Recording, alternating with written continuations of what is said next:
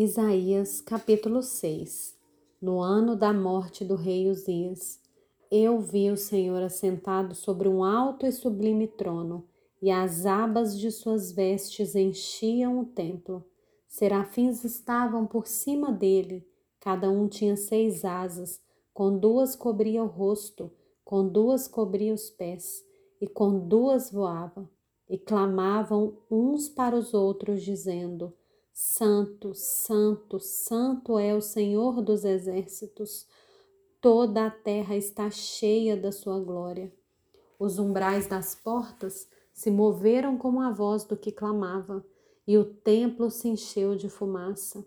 Então eu disse: Ai de mim, estou perdido, porque sou homem de, homem de lábios impuros e habito no meio de um povo de lábios impuros. E os meus olhos viram o Rei o Senhor dos Exércitos. Então, um dos serafins voou para mim, trazendo na mão a brasa viva que havia tirado do altar com uma pinça.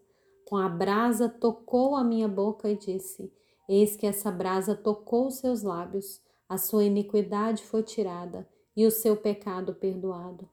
Depois disso ouvi a voz do Senhor que dizia: A quem enviarei?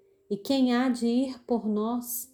Eu respondi: Eis-me aqui, envia-me a mim. Então ele disse: Vá e diga a este povo: Ouçam, ouçam, mas sem entender. Vejam, vejam, mas sem perceber.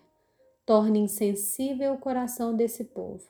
Endureça-lhe os ouvidos e feche os olhos deles, para que não venham a ver com os olhos ouvir com os ouvidos e entender com o coração, e se convertam e sejam curados.